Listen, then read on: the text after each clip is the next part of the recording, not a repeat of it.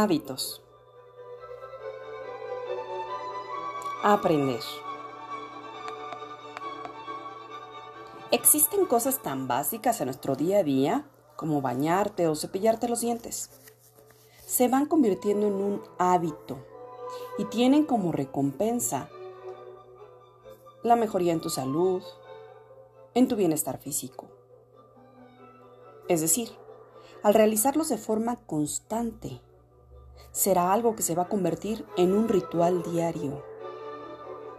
Sí, tienes que convencerte que hay una señal y sobre todo que hay un beneficio para comenzar a mejorar tu salud. Inicia hoy. Viernes es un buen pretexto. Yo soy tu amiga Annie Girón. Gracias.